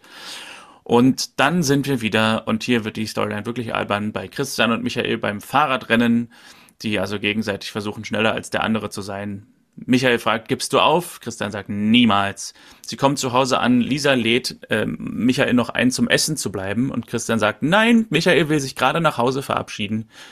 Äh, in einem ähnlichen Stil wie letzte Woche, als er sagte, so ist spät geworden und ihn dann nach, nach Hause ja, schickt. Und in, als er hört, äh, Michael will sich gerade verabschieden, kommt Michael zu Christian und sagt, ach, wenn du mich so nett einlädst, dann bleibe ich natürlich gerne. Und äh, Christian sagt, er versteht äh, Nein nicht. Und dieser sagt zu Christian, sei nicht so verkrampft, gibt ihm einen Kuss auf die Wange, was Michael veranlasst, veranlasst wiederum Lisa einen Kuss auf die Wange zu geben. Und ähm, Lisa fragt Christian, ob sie sich jetzt duzen und als Antwort darauf wirft Christian Michaels Fahrrad um. Also es ist wirklich Kindergarten pur hier in diesem. ja, stimmt. ja. Wo ich auch gedacht hätte, also ich meine, wenn man so weiß, mittlerweile so, so ein paar Leute, deren, deren, also wie teuer so ein Fahrrad ist und so, und dass es auch schnell mal so verbogen sein kann und so, äh, ist das jetzt so keine ganz, kein, also so gestenmäßig nicht so ganz äh, ich fände es halt lustig gefunden, wenn sich da irgendein Rahmen verbogen hätte oder irgendwie sowas, weißt du? Ja, wenn dann hinterher noch irgendwie einen Schadens- oder einen, wie heißt es, ähm, Haftpflichtfall oder so ja, genau. behandelt worden wäre. Ja. Drinnen sind wir dann, wir schneiden direkt äh, zum Esstisch, wo Michael sagt, danke für die freundliche Einladung zu Christian und Christian verzieht nur so eine ganz komische Miene. Äh, und dann ist der, die restliche Folge eigentlich nur noch, oder die restliche Szene eigentlich nur noch gesprochene Luft. Denn es geht auf einmal um den Lieblingssalat, den Inge am besten macht. Und Inge sagt, den hat aber Marlene gemacht. Irgendwas sagt Inge von wegen Liebe geht durch den Magen. Wie ist das bei dir, Johannes? Und Johannes sagt, ja, sonst hätte ich dir ja nicht, sonst hätte ich dich ja nicht genommen. Bei Michael geht es, kommt es immer auf die Köchin an, sagt er, während er mit bedeutungsschwangerem Blick zu Lisa schaut. Und sie rufen Clara ja. zum Essen, aber die kann nicht, denn sie telefoniert mit Bruno schon seit einer Stunde. Und sie stoßen mit Rotwein an und wir sehen den Abspann. Man merkt anhand der Art, wie du gerade hier den Abspann, dass du dann sagst, äh, so, jetzt retten wir uns hier mal schnell in den Abspann. Also ich habe keine Ahnung, was die letzte Minute Sendezeit mir hier gebracht haben sollte, tatsächlich. Mhm. Weil, äh, wie gesagt, es geht um nichts. Und jetzt komme ich zu meinem Rant. Also, Yeah. Bis zur Mitte war es ja wirklich, habe ich ja schon gesagt, eine völlig ähm, ernstzunehmende Storyline. Und im zweiten Drittel, äh, im dritten Drittel, äh, wird es auf einmal so eine völlig seltsame Story von Christian und Michael, die irgendwie so, man hat so das Gefühl, Männchenkämpfe absolvieren, wer kann schneller Fahrrad fahren und wer hat die bessere Bremse und so. Und dann auch so mit diesem Frotzeln von wegen, nee, Michael will gerade gehen und Michael sagt dann, ach, wenn du mich so nett einlädst, dann komme ich gerne rein und so. Man hat ja das Gefühl, das sind jetzt hier auf einmal ähm, alte Buddies, die sich einfach auf so einem Vertrauenslevel befinden, dass sie sich gegenseitig so ein bisschen ärgern können und, mhm. äh, und genau wissen, wie man das zu nehmen hat. Also, dass man so denkt, okay, wir können uns mal so ein bisschen gegenseitig beleidigen oder so. Ähm, weil wir sind ja einfach so coole Dudes, wir, wir können das und wir können uns hinterher trotzdem noch in die Augen sehen und wir wissen, dass mhm. wir uns mögen. Aber das wäre nichts, was ich gemacht hätte in dieser Episode, wo es bis zu fünf Szenen vor Schluss noch wirklich so war, sie sind nur eifersüchtig, dass sie in ihrem äh, Tochterleben nicht mehr die erste Geige spielen und alles sowas und der andere sagt irgendwie so, der grinst mir hier ins Gesicht und so. Und mhm. äh, weil bis dahin war das wirklich ein Konflikt. Das war nicht nur irgendwie so ein bisschen, ach ja, die sollen sich mal beruhigen, sondern das war wirklich ein Konflikt. Christian sagt, äh, Lisa verliebt sich in den Falschen. Wenn man die Schauspieler, das Alter der Schauspieler zu Rate zieht, ist Lisa 16 Jahre jünger als er. Also da ist schon, äh, ja, da kann man schon mal drüber reden. Mhm. Ähm, egal. Altersunterschied ist egal, aber ähm, ne, also es war ein echter Konflikt und am Ende wird es einfach zu einem, zu einem, zu einem Abziehbild von, ja, die haben sich mal früher nicht gemocht. Das hätte man machen können, aber ich würde sagen, frühestens in zwei bis vier Episoden und nicht in einer mhm. Episode, in derselben Episode, in der sie sich noch fast fädenhaft bekriegt haben. Ja, und ich meine, was ja auch irgendwie krass ist, diese Aussage, der hat jede Woche eine andere und jetzt bist halt du dran. Ja. Entweder diese Aussage stimmt, äh, stimmt, weil und Christian hat gesicherte Informationen dann wäre es schon cool, wenn Michael dazu irgendwie Stellung bezieht. Oder sie stimmt nicht und dann ist es wirklich eine richtig heftige Verleumdung. Also ähm, sozusagen, äh, genau wie du sagst, also der Konflikt ist schon nicht ohne, so, der wird, der wird nicht ohne ausgetragen und von daher, ja, es ist etwas merkwürdig, dass das so, ähm, so völlig, was mir daran auch noch sehr gut gefällt, muss ich ja sagen, ist, dass ja, also wenn du mal auf Michaels Sportkleidung so achtest, mit der er ja das Krankenhaus verlässt, um anscheinend direkt nach einer langen Schicht als Arzt ähm, eine Fahrradtour zu starten, Das finde ich aber so ganz lustig, weil, stell dir mal vor, also er hat jetzt nicht so die schickeste Sportkleidung. Ähm, so, die ist so ein bisschen, naja, ich sag jetzt nichts.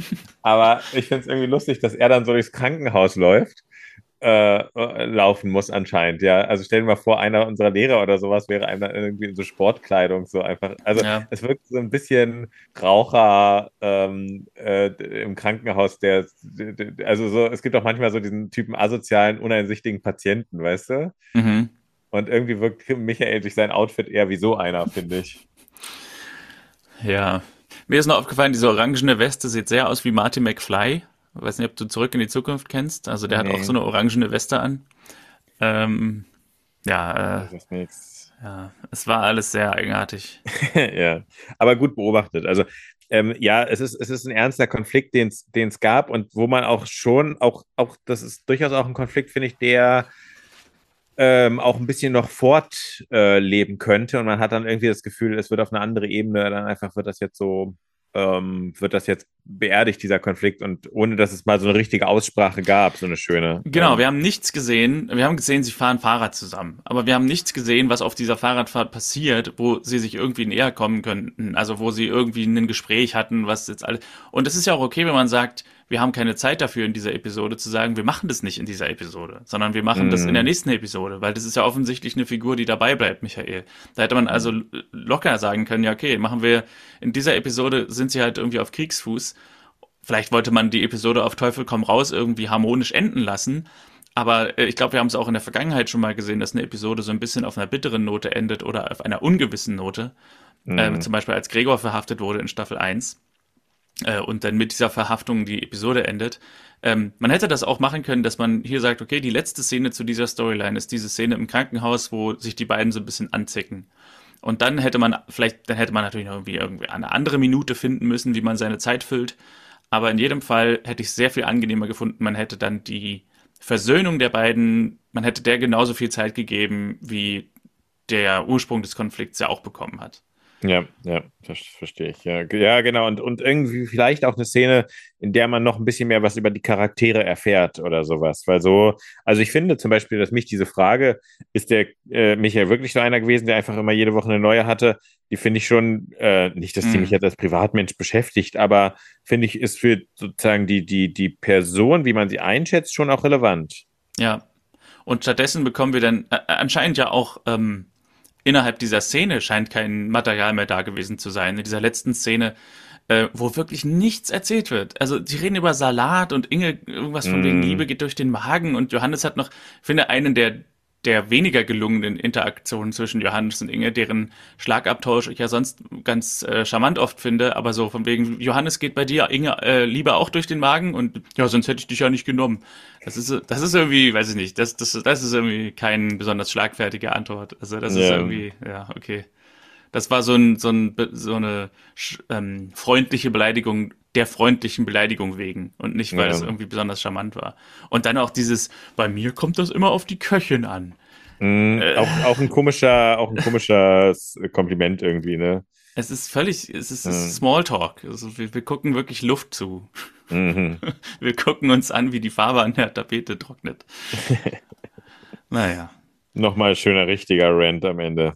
Ja, ich werde wahrscheinlich keine Möglichkeit finden, hier unseren Abspann, unsere Abspannmusik reinzuschneiden, weil wir da direkt weitergemacht haben. Ähm, für alle, die sie vermissen, hier kommt die Abspannmusik.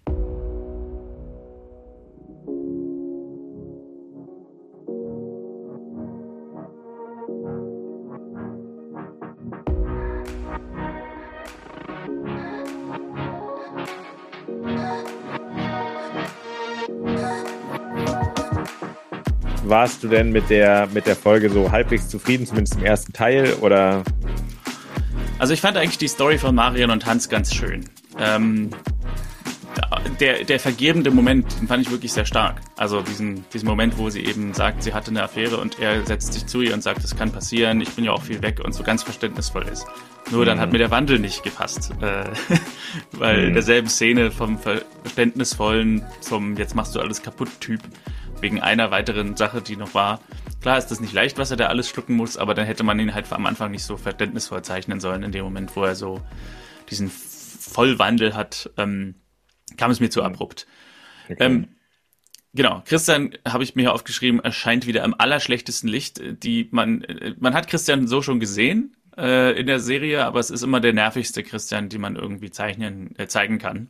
Mhm. Der Anfang und der Mittelteil passen für mich nicht zusammen, habe ich gesagt. Ja, ich fand es einfach so ein bisschen faul von den Autoren, diese Zwischenschritte, die alle interessant gewesen wären, äh, auszusparen. Also diese Zwischenschritte, mhm. die hätte ich gerne gesehen. Von dem, mhm. von dem Konflikt hin zum freundlichen Miteinander umgehen oder freundlichen Beleidigen. So. Mhm. Und deswegen muss ich sagen, wir haben, äh, ich habe ja Staffel 4 bisher sehr gelobt. Alles in allem für mich bisher die schwächste Episode der vierten Staffel. Hatte ein paar gute Ansätze, aber das bleibt dann bei Ansätzen und so richtig zu Ende erzählt wird ja irgendwie nichts. Ähm, ja, die Story von Mario und Hans wird zu Ende erzählt, aber ja, es wird auch, es ist da auch sehr, sehr viel Drama drin. Sehr viel Drama. Äh, mhm. Affäre, Schwangerschaft, ich will keine Abtreibung, ich will, ich will irgendwas, ich will hier meinen Mann ein Leben lang belügen. Nein, ich will doch eine Abtreibung. Okay, ich sag's meinem Mann doch. Der Mann will sich trennen, das Kind haut ab, ich werde vom Auto angefahren. Also das, da ist einfach ein bisschen viel drin. Viel zu viel. Also. Ähm. Okay, ja, mir ging es halt so, dass das äh, wieder, was ich ja manchmal so habe, dass ich dann sage, der Konflikt gefällt mir, weil es eigentlich keine perfekte Lösung geben kann. So, eigentlich sind die Autoren da gezwungen, was mit den Figuren zu machen, wo sie die Figuren irgendwie äh, nicht schonen. Also der Konflikt, ich bin schwanger von einem anderen Mann, der lässt sich ja nicht einfach mit Vergebung im Normalfall klären. Und am Ende tut es das dann irgendwie doch, ist aber, es wäre halt an der Stelle eigentlich spannend, ob es wirklich halt gelingen würde, über die lange nächste Dauer, dass er wirklich äh, so ein guter Vater ist. Ich könnte mir vorstellen, dass sozusagen in diesem Moment sie verletzt und, äh, äh, und sowas, dass, dass man dann so da, dann sagt er das, aber meint er es dann auch wirklich so und wird das über die nächsten, also ich meine, die Vertrauensebene muss natürlich irgendwie wieder neu hergestellt werden nach so einer Sache. Also ähm, wieder der Konflikt im Ansatz sozusagen von der, von der Intention her, von der Grundidee her gut und er wird dann für mich halt zu romantisch äh, beerdigt. Mhm. Das ist, glaube ich, so mein Kritikpunkt. Für welche Sache kriegt denn nun Christian deinen Sushi Lushi Daimon? Wo sind wir denn eigentlich hier? Warum, äh, was darf man überhaupt noch in Deutschland sagen? Ähm, genau, also wir, wir, das Wer hatten wir, war ja schon in der letzten Folge geklärt. es gibt äh, im Prinzip, es gibt ja viele Möglichkeiten, ihm den zu verleihen. Er bietet sich an ohne Ende. Ja. Ähm, es gibt zwei Sachen, die ich dann aber schon noch besonders ähm, äh, speziell finde. Und zwar das eine ist, wo er Michael halt das wirklich sagt, mit diesem, ich wollte einfach nur, dass die da, äh, dass sie ein Kind bekommt und dass sie mich zum glücklichsten Großvater der Welt macht. Das finde ich, also zu meinen, ihnen gegenüber wirklich so ein bisschen respektlos, weil er das ja auch leisten könnte. Mhm. Und ähm, es hat sowas. Ähm, das wäre witzig, wenn er sagen würde, und ich habe ihre Akte gelesen, sie sind ja impotent.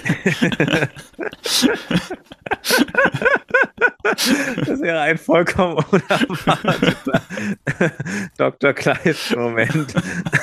Er sagt das dann auch noch wirklich mit so einem teuflischen Blick auf einmal und plötzlich merkt man, krass, der Konflikt ist also nochmal ganz anders gela äh, gelagert.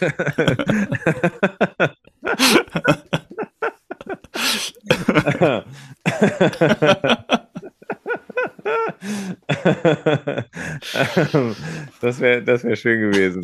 Da hätte die Folge auf jeden Fall ähm, äh, sehr ähm, äh, herausgestochen unter den ganzen. Ähm, ähm, aber auch dieser Satz sozusagen, dass es einem am Ende auf einen selber einkommt, dass er halt sagt, er, sie sollte mich ja zum glücklichen Großvater machen mhm. und nicht sowas wie, ähm, selbst wenn er sowas gesagt hätte wie, sie soll eine glückliche Frau werden und das wird schwierig mit einem Mann, der so viel älter ist, ich, irgendwie sowas. Mhm. Ähm, das kann man ja thematisieren, aber dass es um ihn geht, ist unangenehm. Aber wirklich alles wird getoppt. Alles wird getoppt. Von ähm, dem, seinem Verhalten äh, kurz nach der äh, Party am Esstisch. Ähm, ja. Wo er diesen Konflikt vor allen anspricht, dann auch noch so anspricht, als wäre sie gar nicht da. Mhm. Und überhaupt nicht, also was verspricht man sich davon, den Konflikt vor allen anzusprechen. Also wenn ihm das wirklich nicht taugt, dann soll er doch sagen, ähm, dann soll er doch sagen, du Lisa, wir müssen was besprechen. Aber er kann doch nicht, also was ist denn die, also sollen jetzt die anderen alle genauso boshaft reagieren? Will er ja anscheinend. Ja. Aber dann geht das, also, also es ist für mich so ähm, auch so kindisch und auch so richtig so konfliktscheu und hinterrücks. Ähm, ich will es irgendwie nicht im 1 zu 1 besprechen, sondern hoffe sozusagen auf die Rückendeckung der anderen. Mm. Und, und auch noch mit diesem Satz am Ende und dann vernachlässigst du sogar dein Studium am Ende noch. ähm, also, das ist wirklich, ähm, finde ich, ein so ekliges Verhalten an diesem Esstisch, dass er da ähm, hinlegt. Genau, und dafür gibt es den Dahlmann. Herzlichen Glückwunsch, Christian. Viel beworben mit vielen Sätzen. Ja. Hier hast du ihn. Die Eis, äh, nicht die Eis, die einsame Nummer eins bei dir übrigens. Zehn Dahlmanns bereits für Christian. Äh, auf Platz zwei Johannes mit sechs, auf Platz drei Marlene mit vier. Mhm. Ähm, ja, also Christian mal wieder der Dahlmann. Äh, bei mir natürlich auch Christian. Ähm, und äh, du hast jetzt, also äh, die Szene, in der äh, mein Dahlmann stattfindet, ist auch in dieser Szene, in, diesem, in dieser Esstisch-Szene. Und ich habe vorhin versucht, ein bisschen elegant vorbeizukommen an dem Satz, aber es ging einfach nicht. Den musste man sagen, in dem, in der, als man, als es um die Szene ging. Es ist einfach so herrlich, diesen Dialog nochmal ganz kurz auseinanderzunehmen. Äh, Michael Sandmann sei jedes Wochenende mit einer anderen zusammen, jetzt bist du dran. Lisa hat nicht wirklich eine Erwiderung, sie sagt nur sowas wie, ach wirklich, ja? So, und Christian sagt als Antwort darauf, ja, und am Ende kommt es noch so weit, dass du dein Studium vernachlässigst. Das ist doch überhaupt nichts, worum es in diesem Gespräch jemals ging. Also, als wenn, äh, äh, keine Ahnung, als wenn sie jetzt gesagt hätte, ich fange jetzt an, äh, keine Ahnung, irgendwas völlig anderes zu machen, was mein, meine Zeit verschlingt. Aber nein, sie hat eine Beziehung. dann wäre es ja der Logik halber wäre es ja so, dass dass äh, jetzt hätte ich fast Dahlmann gesagt, dass Christian sagt, ähm, du kannst eigentlich keine Beziehungen haben, weil du würdest ja dein Studium vernachlässigen. So, also es ist dieser Schritt, diesen Schritt zu gehen zum Studium ist einfach sowas von albern. So. Ja, und es, es sind ja zwei Argumente, die sich widersprechen. Also, wenn er jede Woche eine neue hat, dann kann sie ja ihr Studium gar nicht mehr vernachlässigen, weil er hat ja nächste Woche eine andere. das stimmt, ja. Also, ähm, das, das, das, das passt doch nicht. Der ist nächste Woche schon wieder weg und du vernachlässigst vielleicht sogar dein Studium. Also, ähm, ja, das Schlimmste, nicht. was anscheinend passieren kann, ist, dass das Studium vernachlässigt wird. Das Studium, mhm. was sie ja, macht sie jetzt eigentlich Medizin? Nee, sie macht irgendwas anderes, ne? Aber ähm, das Studium war ja sonst auch was, was er gerne wollte, dass sie studiert. Ja, ja. Also, also wenn das könnte alles Mögliche passieren. Du könntest äh, dein Herz gebrochen kriegen, du könntest, hm, hm, du könntest, keine Ahnung, aber dein Studium könntest du auch vernachlässigen. Da hört's auf. Das ist so wie bei Harry Potter. Da gibt's im ersten Teil gibt's da irgendwie so eine Stelle, wo Hermine Granger irgendwie so sagt, wir hätten alle sterben können. Oder noch schlimmer, der Schule verwiesen. So. Gibt es das echt? Ja, Teil? ja, das ist so. Das ja. Ach, geil. Okay. ja, so einer könnte Christian auch sein. Ja, also man muss echt sagen, er hat so hart drum gekämpft und ähm, wirklich Respekt. Mein Achter Christian Dahlmann, Platz zwei bei mir Inge und Platz drei sind ganz viele mit zwei. okay. Ja, Double Dahlmann, teilweise, ich weiß gar nicht, Double Dahlmann sogar für dieselbe Sache. Ich weiß gar nicht, das ist dann der Double Double Dahlmann. Mhm. Ähm, ja, so viel zu dieser Folge, die Christian leider nicht in einem guten Licht darstellt. Ja, was will man machen, ne? Was wir auf jeden Fall machen können, ist die nächste Folge zu machen, wo Promoten. Christian, genau, wo Christian hoffentlich äh, dann besser rumkommt. Folge 5 der vierten Staffel heißt Kopfzerbrechen. Und ich habe diesmal noch nicht gelesen. Ich lese einfach mal jetzt Prima Vista vor. Lisa und Michael schweben im siebten Himmel. Sie glauben noch nie so glücklich gewesen zu sein. Doch wenig später findet Lisa heraus, dass Michael noch verheiratet ist. Oh, das war wirklich interessant. ja. ja. Äh, sie fühlt sich hintergangen und beendet kurzerhand die Beziehung. Hm. Johannes findet heraus, dass seine Mitarbeiterin Ingrid ein Angebot ausgeschlagen hat, sich selbstständig zu machen. Er fragt sich, warum. Denn, da endet es. Denn. Ach so. Aber das ging jetzt für mich, also erst dachte ich kurz, er findet raus, dass seine Mitarbeiterin verheiratet ist, äh, dass das jetzt das neue Thema ist. Dann ähm, habe ich gedacht, ähm, also wenn jemand, wenn ich einen Mitarbeiter habe und der macht sich nicht selbstständig, obwohl er es könnte, äh, das klingt für mich jetzt nicht nach danach, äh, sag mal, du könntest doch hier aufhören bei mir, du könntest selbstständig machen. Ähm, das klingt für mich. Liegt an mir, dass du dich nicht selbstständig machst. ja, genau. Also irgendwie, äh, das klingt für mich jetzt nicht nach einem großen Konflikt. Ja, es ist halt typisch Familie Dr. Kleist, dass selbst wenn ich selbst einen Nachteil habe von dem Glück des anderen, dann möchte ich bitte, dass der andere sein Glück trotzdem verfolgt. Ah, okay. Ja. Das kann natürlich sein. Hattest du denn äh, dein Glück in dieser Episode von Verstaubt und Altbacken? Äh, ja, es, es, es, war wie immer eine Freude und ähm, äh, wie man so oft feststellt, sozusagen so Sätze, die, also, also, also Folgen, die ihre inhaltlichen Schwächen haben, sind bei mir, kommen, kommen sind, sind oft dann irgendwie lustig zu besprechen und du hast wieder ein paar Sätze rausgepickt, die mir so in dem in der Schnelligkeit irgendwie beim Gucken gar nicht so aufgefallen waren oder wo ich so dachte, das passt äh, ja. einfach an natürlich Inge mit mit ihrem also ich finde ihn sehr nett. ja, äh, hat mir gut gefallen. Ja.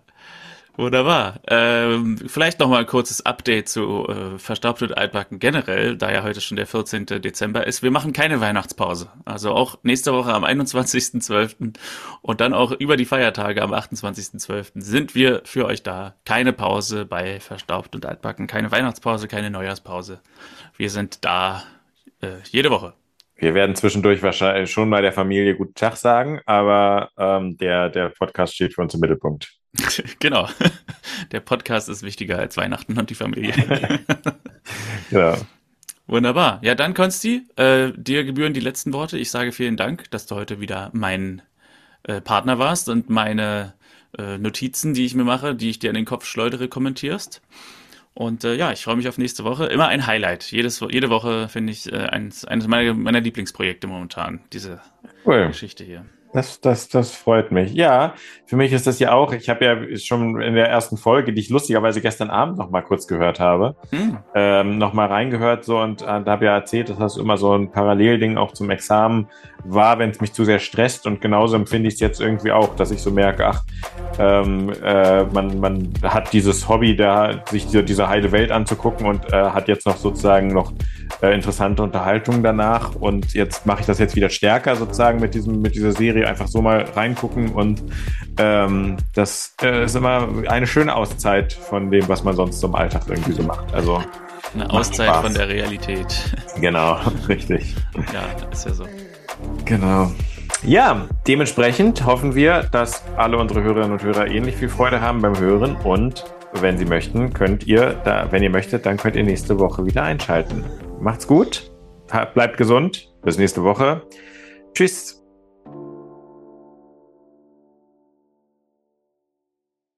Das läuft doch wie Brezelbacken mittlerweile, deine Abmoderation. Das ist ja Wahnsinn.